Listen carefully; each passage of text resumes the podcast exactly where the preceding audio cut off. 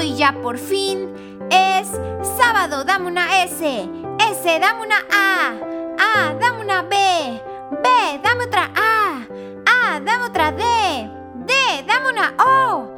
O, ¿qué dice? Sábado, más fuerte. Sábado, tres veces. Sábado, sábado, sábado. De la tercera semana de cuaresma, niñitos hermosos y niñitas preciosas. Hoy vamos a ver la transfiguración. ¿Qué, qué, qué, qué, qué? Tranquilos, lo veremos juntitos. ¿Dónde encontramos esto? En el Evangelio según San Mateo, capítulo 17, versículos del 1 al 9. Pongamos muchísima atención. Dispongamos estos oídos, limpien toda la cerilla que se encuentra ahí. Lado derecho, lado izquierdo. ¿Limpio todo? ¡Vamos! Seis días después, Jesús tomó aparte a Pedro, a Santiago y a su hermano Juan, y subió con ellos a una montaña alta. Allí, en presencia de ellos, se transfiguró. Su rostro empezó a brillar como el sol, y su ropa se hizo blanca como la luz. En esto se les aparecieron Moisés y Elías conversando con Jesús. Pedro se dirigió a Jesús y le dijo, Señor, qué bien estamos aquí.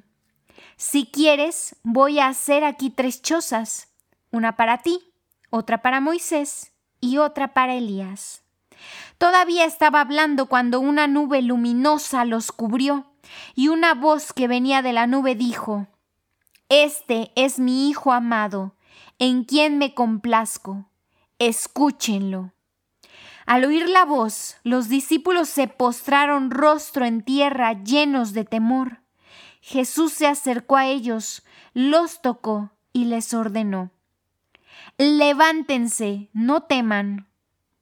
Levantaron la vista, pero no vieron a nadie sino a Jesús solo.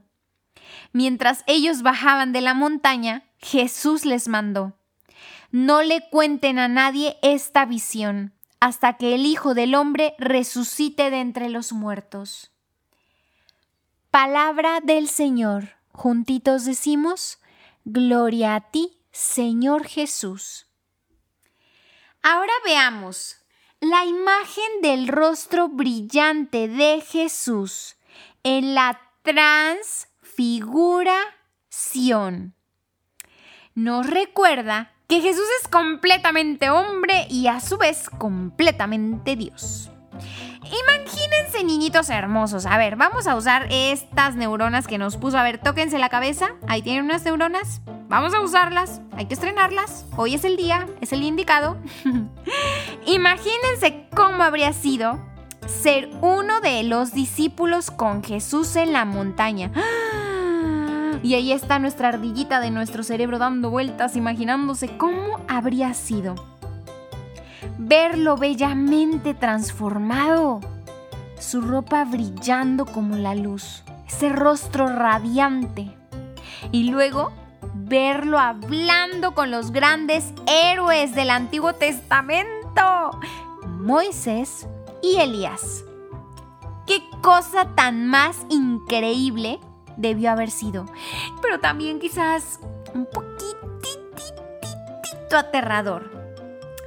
Este hombre al que has estado siguiendo, del que has estado aprendiendo y con el que has compartido tus comidas, un hombre que le decías, pues es mi amigo, y aparte también tu maestro. No solo era un hombre, no solo era un humano, sino que también era Dios. Dios. Pero qué cosa tan más increíble poder presenciar algo así. Ahora quizás te estés preguntando por qué Jesús solo mostró su naturaleza divina a estos tres discípulos. O sea, ¿por qué no a los doce? ¿Por qué solo a Pedro, a Santiago y a Juan? ¿Por qué? ¿Por qué? ¿Por qué? Ay, ¿por qué no mostró que era completamente Dios cuando se presentó ante el sumo sacerdote o Pilatos antes de ser condenado a muerte? ¿Por qué no les dijo, miren cómo brilla mi ropa, miren cómo brilla mi rostro, soy Dios, no se dan cuenta, no pueden ver? Pues muy bien, niñitos hermosos, la verdad es que Solo Dios conoce esta respuesta. Ni la ardilla de mi cerebro, ni mm, las neuronas totalmente activadas podrían decírnoslo, porque solo Dios lo sabe. Pero lo que sí podemos ver es por todo lo que Jesús estaba pasando y que todo esto lo hizo porque deseaba nuestra amistad y también deseaba nuestra confianza, más de lo que deseaba nuestra adoración. Qué cosa más hermosa, que deseaba sentirnos cerca, muchísimo más a reflejar o demostrar que Él era Dios. Él quería nuestro amor antes que eso. Así que en todas las historias del Evangelio, Jesús solo usa su poder divino para ayudar a otros, para sanarlos y salvarlos. Si nos podemos ir dando cuenta en este caminito que llevamos de cuaresma, nunca usó sus poderes consigo mismo, ¿cierto? Los usó para otros, para los demás, para el prójimo, para ayudar, para rescatar. Jesús fue y es, en ambos tiempos, niñitos, fue y es pasado, presente y también el futuro, porque también lo será, completamente Dios.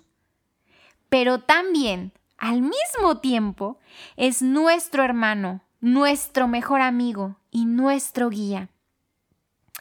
Pasaremos a este momentito de oración para que bien juntitos le digamos a nuestro mejor amigo, oh amadísimo Jesús, enséñame a adorarte como Dios y a buscarte como amigo y hermano, que no me deje yo de sorprender ni un segundo de lo maravilloso que eres, de lo eterno que es tu amor, de que no solo tu rostro brilla, sino todo tú porque eres la luz verdadera Ayúdame, por favor, a no olvidarme ni un segundo, ni un día, ni una semana, ni toda mi vida, de que tú eres Dios mismo.